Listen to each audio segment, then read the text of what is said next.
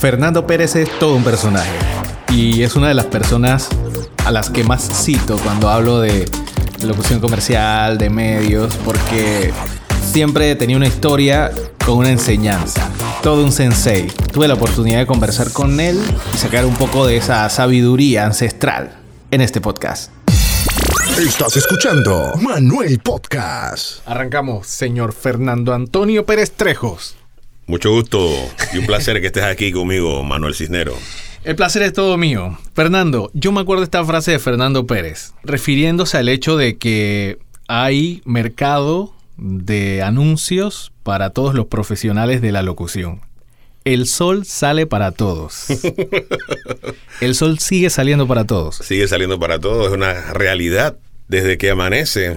Y creo que es un tema primero de actitud ante la vida, de saber aprovechar cuando hace sol. Como dicen también allá en mi tierra, cuando hace sol, tiende matea que después de seco blanquea. Yo creo que así mismo es la actitud que le deja a la vida. Si tú te sientes mal ante una tormenta o una dificultad, no disfrutas ese momento, porque es el momento de aprender a, a, vivir.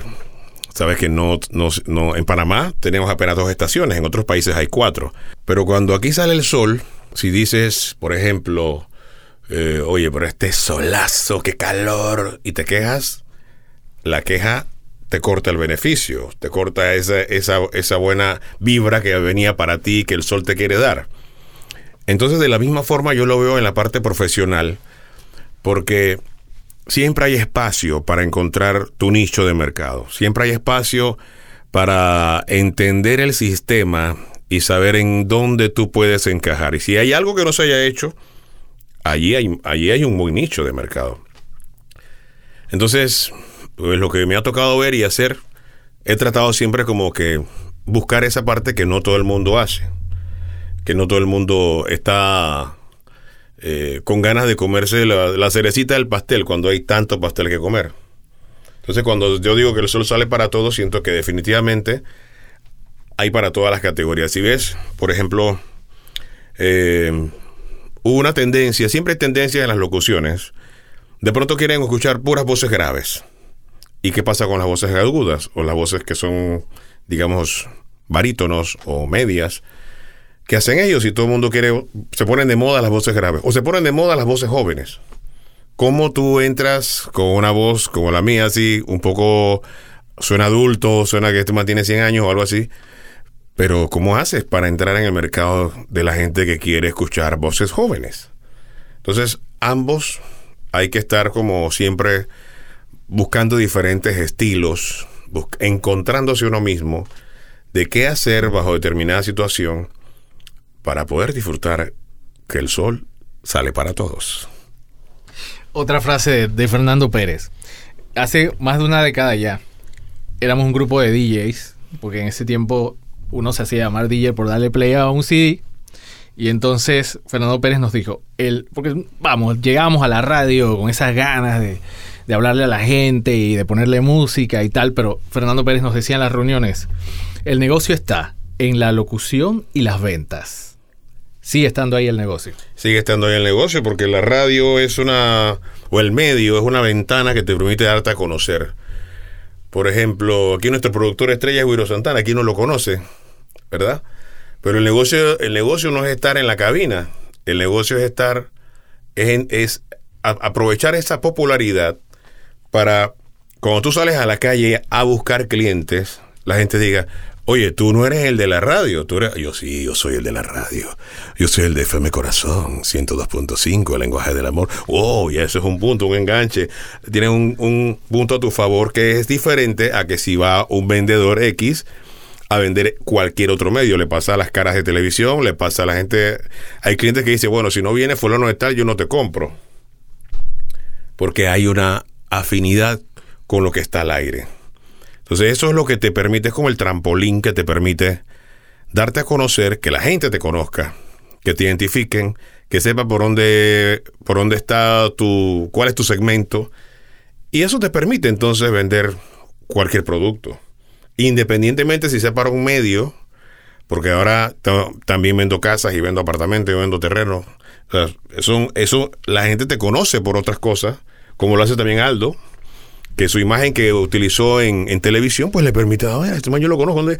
Aldo, ah, bueno, ahora es un super broker de bienes raíces, fue presidente de Acovir, por ejemplo, y, y, y está aprovechando al mil por ciento ese, esa, esa ventana que tuvo en algún momento ante los medios. Entonces sí, esa ecuación sigue funcionando. El negocio está realmente en las ventas y no solamente en los medios. Justo yo iba a preguntar algo que ahí más o menos ya se respondió. Sí. El locutor debe diversificarse. Sí, el locutor debe diversificarse y yo creo que precisamente los medios debe aprender a ser no solamente el locutor, sino cualquier otro departamento que tenga afinidad. Por ejemplo, si tú, Manuel Cisneros, eres locutor, pero también eres productor, también machacas el inglés, también eh, sabes, tienes algo de docencia, te gusta enseñar. Y si tú combinas eso, esas tres cositas, las metes en una licuadora, ¡oh! sacas otra cosa, sacas un nuevo producto. Entonces Manuel Cisneros no es solamente locutor, también es productor, también habla inglés y, ya tienes otras cosas con que venderte. Hace un rato decía eh, por temporadas, me consta que es así, eh, se ponen de moda ciertos tonos, ciertas clases de voces, pero ¿qué no pasa de moda en la locución comercial? Yo creo que la parte institucional, al final, es requerida en casi cualquier producto. Porque lo institucional va a ser institucional. Pues que, que en esta época sea una voz que tiene una voz joven, que identifique tu marca joven, pero al final tu marca igual va a crecer. Tu marca crece con el tiempo, ya no va a tener 18 años, va a tener 30 y van a tener que buscar voces más acordes con eso. ¿Qué proyecto de locución harías hasta de gratis? Pues creo que varios. De hecho, hago varios aquí. aquí hago para la Azúcar de acá y que grabamos mucho, mucho contenido. Pero empecé haciendo material para los ciegos. Material para los ciegos porque vi una necesidad allí. Eh, y de hecho, los ciegos desarrollan, obviamente, otros, otros sentidos, más, que los, más que lo que pueden ver. Y me pasó algo curioso ayer, precisamente, que me dejó loco. Porque veía en el Instagram de André Bocelli que había ido a una, a una plaza de toros. Entonces, él puso todas las imágenes y sentado en la plaza de toros, disfrutando el, el evento, y al final agradeció la invitación de las dos personas que lo invitaron y dijo, fue un momento realmente maravilloso, tremendo espectáculo, palabras más, palabras menos, gracias a fulano y a fulano que nos invitaron a mí y a esta persona. Entonces tú te quedas pensando, realmente la publicidad entra por todos los sentidos, pero nosotros necesitamos de todos los sentidos para, para poder disfrutar de la vida y disfrutar de lo que hacemos. Entonces, en cada cosa que yo pudiera hacer así, definitivamente que la labor hacia los niños y las personas que tienen algún tipo de discapacidad, o lo haría con mucho, lo hago con mucho gusto, de verdad.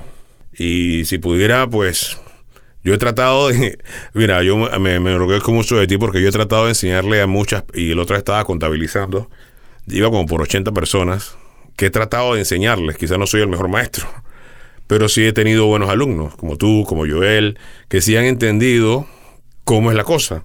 O sea, que no se le, las palabras no quedaron en el aire. Pues. Hay otros que sí, por más que les digan. Yo hoy hablaba con un dueño de una radio que me decía que, que tú puedes pulir un diamante, pero tú no puedes pretender que una piedra, aunque la pulas, se convierte en diamante. Cada una naranja es una naranja, una toronja es una toronja.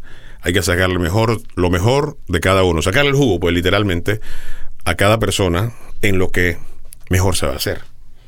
Entonces, eh, la parte de, de, de, de querer dar, pues siempre ha estado dentro de mi, dentro de mis normas, dentro de mi diario vivir. Eso lo hago con mucho placer. Estás escuchando Manuel Podcast. Esto te tiene que haber pasado más de una vez. Te enfermas, se te afecta la nariz, la garganta y te llaman a grabar. ¿Qué haces? Me, pasado, me ha pasado dos o tres veces. La primera vez que me quedé sin voz, total, no podía ni, ni hablar, porque regularmente cuando, cuando me resfrío, cuando me pasan estas cosas, puedo grabar sin problema los tonos graves. Pero si me sale algo así tipo popular o muy promocional, por no mencionar marcas, eh, es complicado. Y un día me salió, me enfermé. Y me salieron 22 comerciales en una tarde. Me mandan el correo como a las 9 de la mañana. Yo pretendía ese día no hacer nada porque tú necesitas realmente reposo. Afortunadamente conseguí una doctora que ya conoce mi caso, que vive eh, trabaja cerca de mi casa y me inyectó corticoides, eh, ok, pero eso te destruye. Tú puedes grabar y como le decía Will ese día, tengo para una toma. no puedo más de una. Igual tú sabes que esos 22 comerciales van a tener cambio, así que vamos a salir de eso. Así que salimos de eso y me quedé callado hasta el día siguiente. Al día siguiente, obviamente, vinieron los cambios. Los cambios vinieron llegando en la noche, ¿no? Pero aproveché, esperé hasta el día siguiente porque son temas, son temas que uno no cree que le pueden pasar. Yo nunca pensé quedarme sin voz, pero sí me ha pasado. Porque un resfriado mal cuidado, eh, cambios de temperatura muy bruscos. Un día me metí a un río, por ejemplo, y el río estaba bien selvático por allá, por los lados del río Indio, por allá. Un río que descubrí. Y en la mitad del goce del río venía una creciendo la, la no creció fuerte, pero el cambio ese de temperatura de esa, esa agua como bien fría selvática me hizo como un espasmo. Entonces me quedé, como estaba bien distante, me quedé con la ropa mojada hasta llegar a la casa. Cuando llegué a la casa me cambié y todo lo demás. Dos días después, sin voz, por ese relajo. Entonces aprendí a los golpes de que tengo que cuidarme de esas cosas. Y que igualmente el tiempo pasa, pasa, pasa. y no de balde. Eh, yo me acuerdo, porque era oyente, del Emporio Radial Ancón en los tiempos en que Fernando Pérez estaba al aire. Pero ahí, de ahí salió toda una generación de gente que eh, dentro del negocio administrativo, en cabina y todo lo que tiene que ver con medios y radio, sigue dando bastante de qué hablar. ¿Qué le ponían ustedes en el conflay? Yo creo que era una generación que le costó muchísimo entrar a los medios. Nos costó un montón. Eh, y del Emporio Ancón traigo baratos recuerdos porque allí me inicié prácticamente. Y como me quería como el mundo, yo hacía, eh, leía noticias en la mañana en Radio Ancón. En la mañana con la difunta Linet Pardo. eh, con otros que se me escapan los nombres ahorita. Tejera, Vocerrón el señor Tejera, ¿recuerdas? Entonces, ahí había buena escuela, ¿no? Una buena escuela. Y la formación de esos tiempos era diferente, yo siento, porque eh, el mundo de la radio, el mundo de los medios es un mundo muy divertido y de mucha fiesta, mucho relajo, mucha diversión y tal, pero también tiene su formalidad, como llegar a tiempo a tu cabina, como ser disciplinado, como ah, responder ante las atenciones de tu jefe o tus superiores. Y eso no mucha gente lo tenía claro. Entonces, por ejemplo, en Tropicú, en una vuelta quedamos el difunto Roque Javier y yo solos. Los demás se fueron todos. No quedó ninguna otra persona. Yo era el más nuevo. Roque ya tenía algo de tiempo. Pero los demás todos los votaron. Porque se fueron unos carnavales así. Y no volvieron. no, no volvieron. Entonces, ah, esas tormentas pasaban muy regularmente. Y siento que igualmente la misma gente ya estaba en esa transición. También como tú mencionabas al principio, porque había una categoría de querer ser locutor de radio y otra categoría que luego se llamaron DJ. Entonces los DJ, más que nada, son más de poner música más allá de querer hacer la carrera de locución completa. ¿Verdad? Entonces, el DJ se especializaba en poner buena música o la música que él sentía que pues, prendía las fiestas o tal. Pero el locutor se inclinaba más hacia, hacia lo formal, hacia hacer las cosas en cabina bien, hacia hacer buena radio, hacia tener mejor contenido. Por ahí en esa misma línea, eh, Netflix y las plataformas de streaming pusieron en jaque negocios como Blockbuster. Eh, la manera en que se comercializa la música también cambió. El CD es una reliquia, el LP es algo casi ya de lujo, de colección, gracias a Spotify y otras plataformas de streaming también de audio. Esa esta es una amenaza para la radio como la conocemos. ¿Qué vamos a hacer para que siga vigente? Mira, todo esto es eh, realmente como en cualquier carrera.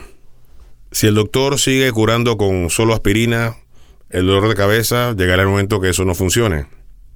Un tema de actualizarse. Es un tema de, de estar a la vanguardia con la tecnología, utilizar la tecnología a tu favor.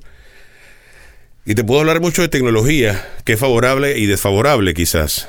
Yo añoro, por ejemplo, eh, la dirección de los comerciales. Cuando te paraba frente a un productor exigente que te decía, quiero esta toma de esta forma, hasta aquí, de esta forma así, aquí lo pones grave, aquí lo quiero más alegre, lo que sea. Pero actualmente no vivimos con eso. Actualmente tú tienes que imaginarte cómo lo soñaron. Y grabas ocho, grabas ocho tomas. Es muy sencillo decirte, grabas ocho tomas, diez tomas, las que quieras, diferentes, y yo escojo ahí. Viene el cambio para atrás, dicen, mira, eh, nos gustó, pero quiero que le cambies esto, pero ¿de cuál toma? No sé. Tendré que hacer las ocho tomas de vuelta. Esas cosas que son producto de que ya cualquiera puede grabar en su casa, yo puedo grabar en el carro, la tecnología me lo permite, me facilita las cosas. Hoy, por ejemplo, ya yo casi no voy a los estudios, muy poco. Voy a firmar los acuerdos estos de televisión y tal, pero para ir al estudio ya es una hora en firmar un documento. Entonces imagínate si siguiéramos así para ir a grabar a un lugar, la hora de tráfico más la hora de, de, lo que cueste la producción o el tiempo que tome. Entonces, yo siento que la radio, ¿cómo entra? ¿Cómo es mi análisis de esto? La radio tiene que utilizar los influencers a su favor. Tiene que utilizar la parte digital a su favor. La radio siempre se ha convertido en, como lo hablamos al inicio, de que utilizas un ilustre desconocido, un Pancho Caregueso. Pancho Caregueso. Llega Pancho Caregueso y ya deja ese Pancho Caregueso. Es Don Pancho Caregueso al aire. O sea, es otra cosa, ya es una celebridad. Porque el medio le, le dio esa, esa, ese pedestal. Entonces, yo creo que deben ir cambiando, aprovechar las redes de esa forma para que la gente que está en redes llegue a la radio. Según el, último estudio que vi de Ibope, esto es lo que está pasando, porque los, jóvenes entre 18 y 24 años no estaban escuchando radio. Pero hay radios que están haciendo esta fórmula, quizás sabiendo, quizás inventando, quizás probando, pero está funcionando. Que, que los influencers de alguna forma participen en la radio. Entonces, en Corazón se está haciendo actualmente, en FM Corazón, y está funcionando estás agarrando otro mercado, estás agarrando gente que... Porque los porcentajes de 18 a 24 son los mínimos, ¿verdad? Pero la gente que más escucha radio está entre 40 y 75 años. Pero esta gente vamos a desaparecer. Entonces no puede desaparecer el medio. El medio sigue siendo interesante, tiene su magia. Ese esfuerzo, la gente realmente lo valora al aire. Lo valora y lo respeta. Eso no va a reemplazarlo Netflix, ni lo va a reemplazar Spotify, ni iTunes, ni ninguna de estas plataformas, porque no hay gente. No hay humanismo, será la palabra, no hay personas detrás de eso. Tú dices tu lista de música y ya, pero no... No hay sorpresa. No hay sorpresa, exacto, no hay sorpresa. Una persona que digo, saludito para mi amiguita que cumple año y no sé qué. Ey, te dicen un chiste, hasta los comerciales tienen su gracia. Eh, escuchaba uno del Estado que me llamó mucho la atención, que decía la persona, bueno, el gobierno está dando estas cuestiones de, ya te estás dando tus tierras, ¿no? Y el señor decía, ya tengo mi pedacito de Panamá. O sea, eso me pareció súper, tiene un, ya tiene a nombre de él un pedacito de Panamá. O sea, me pareció genial, eso quizás lo dijo de su propia palabra, quizás se lo pusieron en el texto, pero ese tipo de cosas sorpresa, como tú dices, ¿qué va a pasar? Es la magia de la radio. Cerrando ya, en tu carrera como comunicador social, radio, televisión, publicidad, ¿qué harías diferente si pudieras cambiar algo, por no decir que harías mejor?